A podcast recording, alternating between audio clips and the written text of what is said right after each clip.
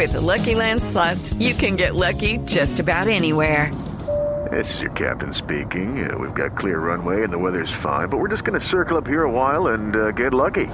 No, no, nothing like that. It's just these cash prizes add up quick. So I suggest you sit back, keep your tray table upright, and start getting lucky. Play for free at LuckyLandSlots.com. Are you feeling lucky? No purchase necessary. Void where prohibited by law. 18 plus terms and conditions apply. See website for details. Muy bien, a las 8 y 35 minutos de la mañana nos vamos con nuestro tema central, el glosario del mal uso. Y es del mal uso de esos términos de enfermedades o condiciones mentales que la gente va por ahí diciendo como sin nada, como si fuera una cosa de lo más sencillo, natural y como si no pasara y no le pasara nada en la vida. Pasamos de decir, ay, tan bobo, tan tonto, ese tarado, ese chino pendejo, ese no sea bruto, a decir, eh, estoy con la depre, eh, ay, no, qué ansiedad esto, no sea bipolar. Ahí se nos fue un momentito eh, su merced, ya la vamos a recuperar seguramente, pero estábamos hablando justamente de esas dificultades y esos momentos, o como bien lo decía nuestra directora, pasamos del tonto a la depre, al bipolar, a, a- Uy, al autismo, palabras mayores. Y lo, y lo usamos contra, contra los otros, pero también lo usamos en nosotros mismos. Exactamente. Yo escuchaba a muchísimas personas decir, no, es que estoy bipolar Exacto. o es que me dio la depre. Es decir, pues palabras que, que son fuertes, Claro, que podemos tener en, en, en nuestro diario, pero, pero no quiere decir que sean palabras que debamos usar de esa manera, además porque creo que puede ser también ofensivo con personas que sufren este padecimiento Sí, o con familiares de personas que lo sufren. Imagínese si usted tiene en su familia una persona que está sufriendo depresión y alguien dice este tipo de comentarios Exacto. como si no fuera nada, como si fuera chistoso, como si solo estuviese refiriéndose a tristeza. Bueno, pues justamente para hablar un poco sobre este tema tenemos al doctor Pablo Gómez, él es médico y cirujano especialista en eh, psiquiatría, máster en programación neurolingüística e hipnosis clínica. Dame el favor. De doctor Gómez, bienvenido a En Blue Jeans. Buenos días. Hola, ¿cómo están? Un saludo muy especial para toda la mesa de trabajo, a la directora María Clara, a todos ustedes y a todas las personas que nos están escuchando. Un gusto estar aquí como siempre. Bueno, doctor, hablemos un poquitito. ¿Estamos usando mal realmente estas palabras? ¿Cómo lo ve usted? Eso de empezarse uno a llamar o a decir, no, es que tengo depre, o ay, este loco es un bipolar. Es- ¿Estamos usando mal? ¿Qué está pasando? Sí, eh, pues ese diálogo interno que anteriormente, digamos, era más condescendiente, eh, lo que decían en la introducción, como soy de O, como soy de tonto, eh, ya, ya le subimos el tono y ya estamos uta- utilizando unos conceptos pues que, que hacen parte del glosario de la salud mental y que dependiendo del contexto y en el momento donde lo estemos utilizando, pues puede ser incluso peyorativo. Y ustedes saben que la psiquiatría todavía carga con un estigma y en ciertas condiciones puede ser bastante incómodo para, para las personas que están ahí presentes con nosotros o incluso para nosotros mismos. Ese, ese diálogo interno descalificador permanentemente pues, tiene que tener un impacto en nuestra salud mental, en nuestras emociones. Entonces, dependiendo del contexto, sí puede ser muy negativo. Vale. Claro, claro que sí. Y doctor, yo creo que es importante que, que sepamos qué significan estas palabras que usamos generalmente y por qué no debemos usarla de la manera incorrecta. Es decir, eh, a qué se refiere la depresión, a qué se refiere la bipolaridad, esto en términos, por supuesto, generales, o a qué se refiere el decir que una persona es autista, para que no lo usemos en los contextos que no son. Sí, lo que pasa es que, mm, digamos que son palabras eh, muy corrientes, muy populares, pero que en, la salud mental pues hacen referencia a unos trastornos muy específicos. Y no es de extrañar que personas eh, del común utilicen estas palabras, porque incluso en el mismo gremio médico, eh, médicos generales o médicos especialistas no psiquiatras, muchas veces confunden, confunden esta terminología. Por ejemplo, cuando yo empecé mi práctica como psiquiatra, yo me dedicaba a la psiquiatría de enlace, que es una subespecialidad de la psiquiatría, donde el psiquiatra está en un hospital médico, no psiquiátrico, un ejemplo acá en la ciudad de Medellín, un hospital Pablo Tobón Uribe, una clínica Chayo en Bogotá, y recibíamos interconsultas de colegas que nos pedían evaluar a un paciente que estaba hospitalizado porque tenía una depresión. Y íbamos y evaluamos el, paciente y el paciente pues obviamente no, no tenía la depresión, tenía de pronto una emoción, estaba triste por un diagnóstico, por una enfermedad. Entonces de ahí la importancia de, de conocer bien los conceptos y si quieren, no sé, vamos empezando uno por uno, yo creo que eh, sería como la forma más, más adecuada. Podríamos empezar de pronto definiendo lo que es la depresión. Que la gente, como dicen ustedes, utiliza, no, estoy con la depre, estoy con la depre, pero haciendo posiblemente referencia a que están tristes. Pero ahí es importantísimo aclarar un concepto y creo que esto nos sirve tanto para eh, aclarar lo que es la depresión y la ansiedad. Y es que resulta que nosotros los seres humanos tenemos emociones, pero también podemos tener sentimientos. Y creo que por ahí va la clave para, para estas dos palabras, para depresión y ansiedad. Estar triste es una emoción, pero es muy diferente estar triste a estar deprimido. Entonces las emociones son normalmente reacciones que nosotros los seres humanos tenemos a un estímulo externo que genera una descarga hormonal automática que va a generar una reacción en mi cuerpo es, una reacción inconsciente. Eh, yo no estoy pensando en la, en la emoción, la emoción aparece en mí y tiende a ser muy corta. Las emociones tienden a durar poco tiempo y eh, normalmente mm, son muy, muy intensas en el momento que se presentan. Por ejemplo, la tristeza puede ser una emoción. ¿sí? o el miedo puede ser una emoción, es súbito, aparece de inmediato y va a generar una respuesta en mi organismo eh, debido a una descarga hormonal. Pero el sentimiento es diferente. El sentimiento es cuando la persona eh, esa emoción la empieza a analizar, la vuelve consciente, se queda en la rumiación y va a generar un estado de ánimo más estable. Entonces, en el mm. caso de la depresión, por ejemplo, la depresión, dentro de los criterios diagnósticos que nosotros los psiquiatras utilizamos, eh, tenemos la tristeza como uno de los criterios mayores de la depresión. O sea, yo puedo estar triste hoy y puedo estar triste todo el día, pero mañana estoy bien. Entonces, en ese en ese contexto yo no estoy atravesando un cuadro depresivo. Simplemente tuve un día regular, pasó algo, tuve una discusión con alguien, me puse triste, pero simplemente ya el, el esa, esa emoción cambia. Si por el contrario yo esa tristeza la proceso en mi cabeza y la me quedo en la rumiación, eso en el largo plazo ya va a poder generarse como un estado de ánimo estable. Entonces, para hablar de depresión, se requiere que la persona tenga por lo menos 15 días continuos de tristeza permanente la mayor parte del día, la mayor parte de los días. Ese sería el primer criterio mayor de la depresión. Y mm. habría un segundo criterio que se llama anedonia. La anedonia quiere decir asin y hedonia viene de hedonismo, de placer.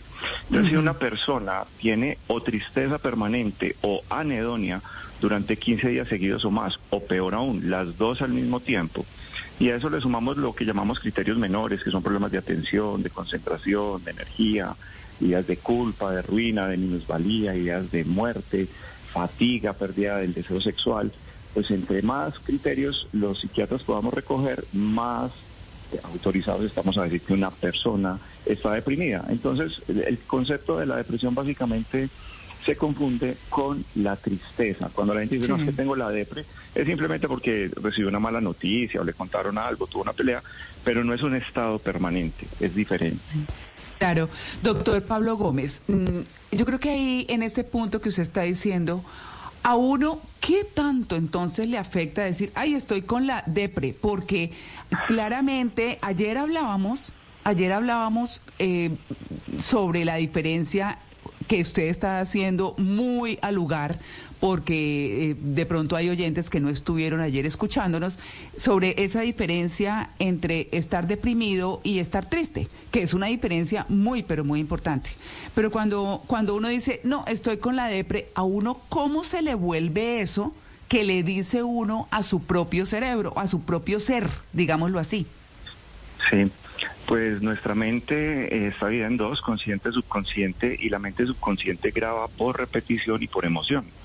Entonces, si yo todo el día estoy diciendo, estoy deprimido, estoy deprimido, estoy deprimido, estoy deprimido, pues la mente subconsciente empieza a ejecutar, eh, de alguna manera empieza a generar eh, actos eh, o interpretaciones del entorno para justificar que estoy deprimido y eso es lo que en psicología se llama la profecía autorrealizada. Yo digo estoy de cierta manera o va a pasar cierta cosa y de forma inconsciente empiezo a observar o a generar conductas que me llevan a corroborar esa hipótesis que hice inicialmente pero no necesariamente tiene que ser tan tan drástico. Yo, por ejemplo, ayer atendí a una paciente eh, que me consultaba porque estaba preocupada porque estaba teniendo problemas con el consumo del licor. Mm. Me decía que ella eh, lo justificaba en su depresión crónica y en su ansiedad crónica. Y cuando empecé a evaluar criterio por criterio de depresión y ansiedad, la, niña no tenía nada ni de depresión ni de ansiedad. Persona común y mm. corriente, trabajaba, estudiaba, eh, disfrutaba de su carrera, tenía amigos, todos los fines de semana estaba buscando plan para salir. Entonces la ansiedad que ella mm. decía es que, es que no, llega el fin de semana y ya tengo ganas de hacer algo, que ahorita que hablemos de ansiedad van a ver pues por qué se confunde también el concepto de ansiedad.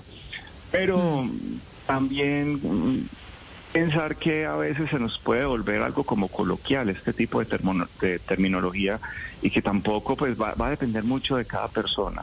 Cada persona tiene una capacidad de afrontamiento a las situaciones, al estrés distinta, un bagaje mental que le permite pues simplemente utilizar un concepto que no trascienda. Pero mira, por ejemplo, en esta paciente, ella estaba convencida y su mamá también, porque era una persona muy joven, de que su hija mm. tenía una depresión severa y que por eso era que estaba teniendo problemas de licor. Mm. Entonces hay que individualizar cada caso. Claro. Malena. Claro, claro. Bueno, y al usar estas palabras eh, constantemente, eh, que, que pues son, digamos que no, no comunes en cuanto a lo que significan realmente, como la depresión, la ansiedad, la bipolaridad. Es posible que esas palabras, pues por tanto estar en nuestra mente, también las podamos transmitir a otros, es decir, que constantemente se diga en una casa eh, está deprimido, depresión o ansiedad, etcétera, y no nosotros mismos nos lo creamos, pero sí le hagamos creer a otra de las personas con las que vivimos que tiene eso, es decir, que sobre su vida pasa eso, que hay una persona que esté, que tenga tristeza eh, comúnmente, digamos, o, o, que tenga una manera de ser ansiosa, le digan, no, es que él tiene ansiedad o es que ella tiene depresión. ¿Eso sí puede afectar a esa persona?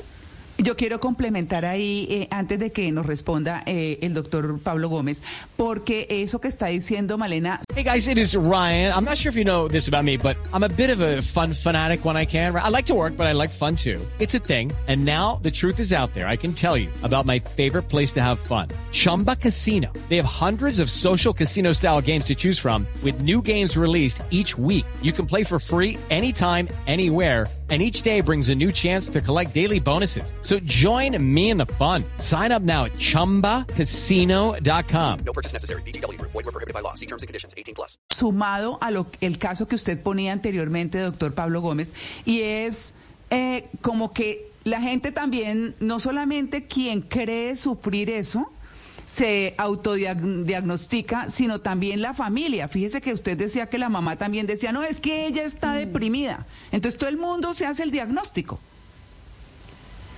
Eso precisamente, con la pregunta de Malena, es, es exactamente eso. Mira que la mamá, incluso la mamá me, es quien pide la cita por la preocupación que tiene por su hija, porque ella está convencida que realmente sí, su hija está deprimida o ansiosa.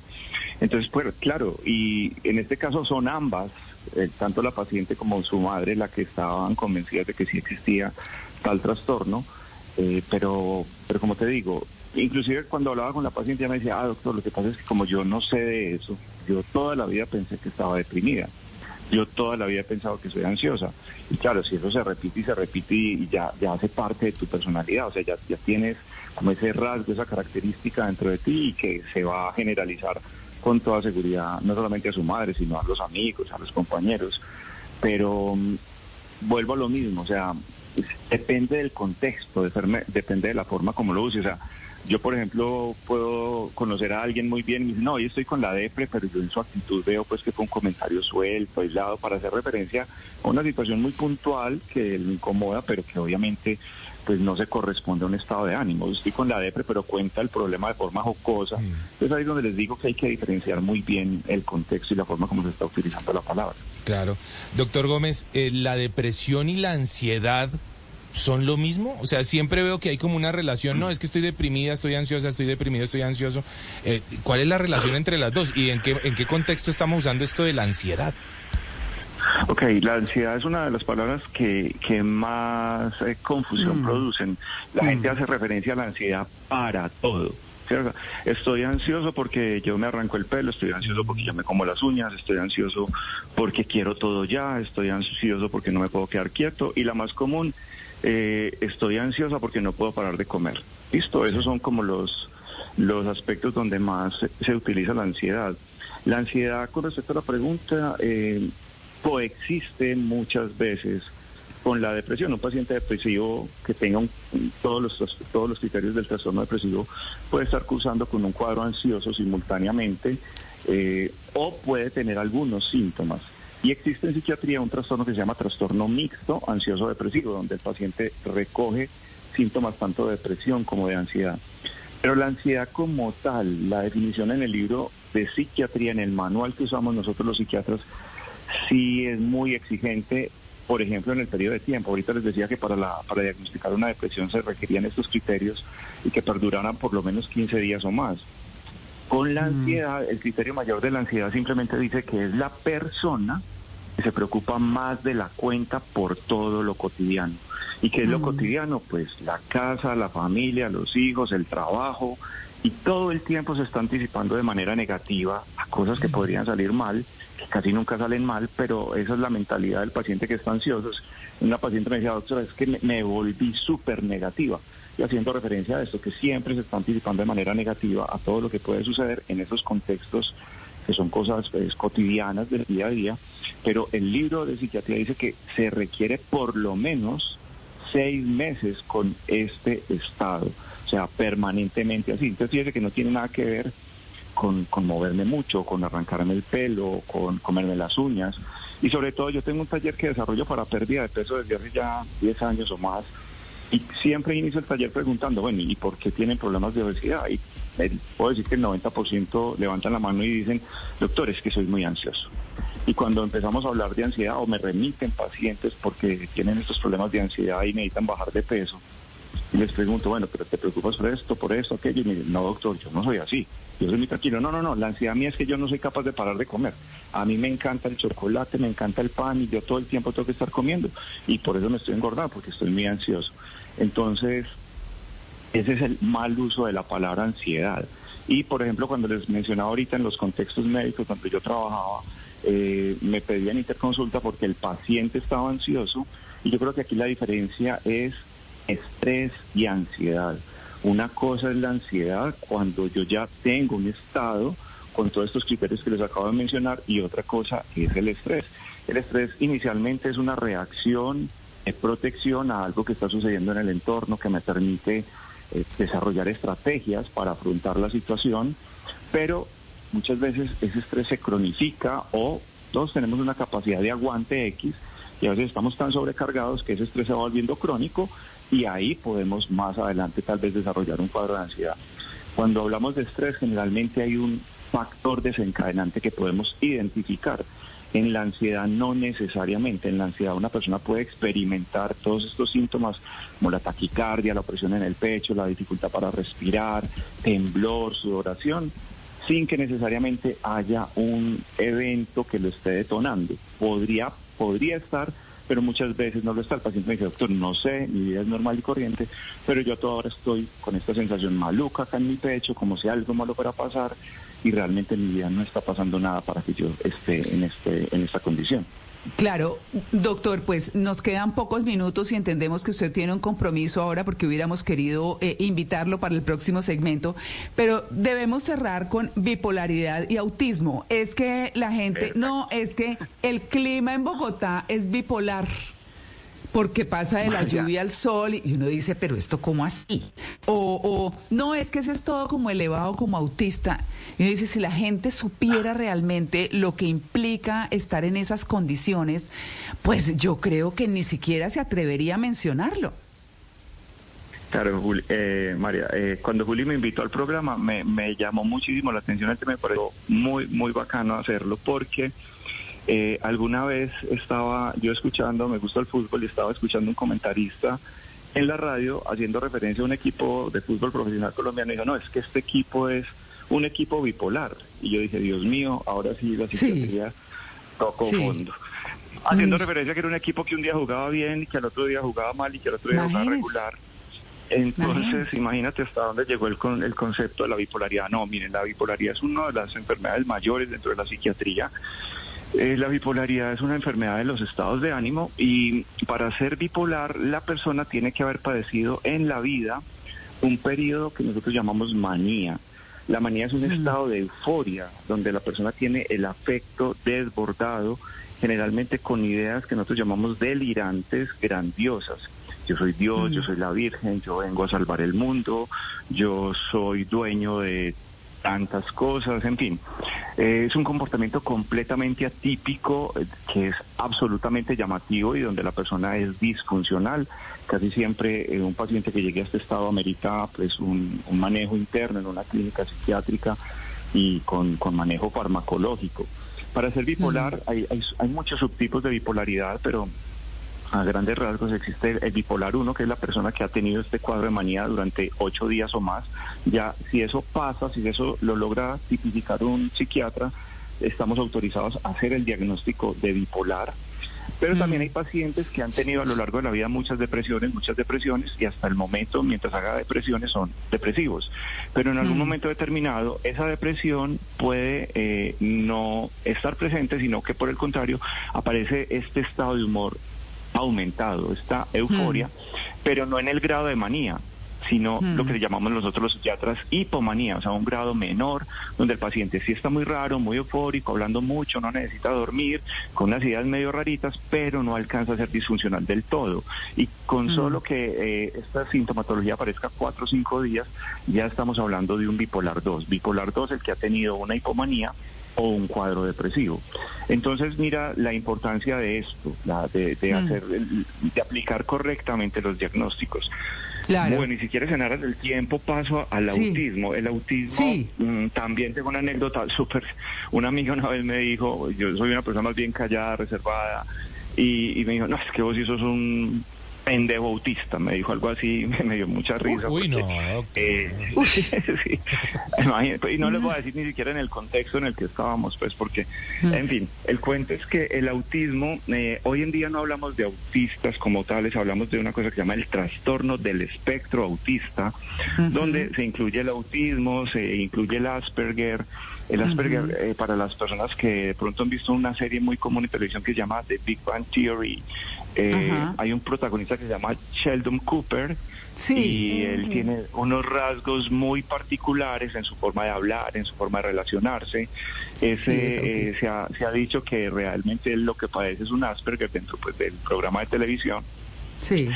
Y eh, los, los trastornos del espectro autista lo que tienen básicamente son, son personas que tienen dificultades en dos áreas grandes, en la forma como se relacionan eh, con las demás personas, tienen esas dificultades y dificultades en sus comportamientos. Son personas que no les gusta los abrazos, no les gusta el contacto físico, eh, su lenguaje es un lenguaje difícil, tienden a ser callados, no responden por el nombre, eh, tienden a no mantener contacto visual, no, tienen no miden lo que hablan. Hmm. Además, no tienen filtro hmm. muchas veces, no, no, hmm. no son empáticos, o sea, no manifiestan sus emociones, pero tampoco parecieran entender las emociones de los demás. Usan frases y palabras muchas veces sin entender su significado, es un lenguaje a veces casi como robótico. Entonces, eso realmente es todo lo que hace referencia al espectro autista y yo creería que estas dos últimas, la bipolaridad y el autismo, sí podrían tener en ciertos contextos una connotación muy, muy peyorativa, dependiendo, repito siempre, de en el momento en que se están usando, cómo se están usando.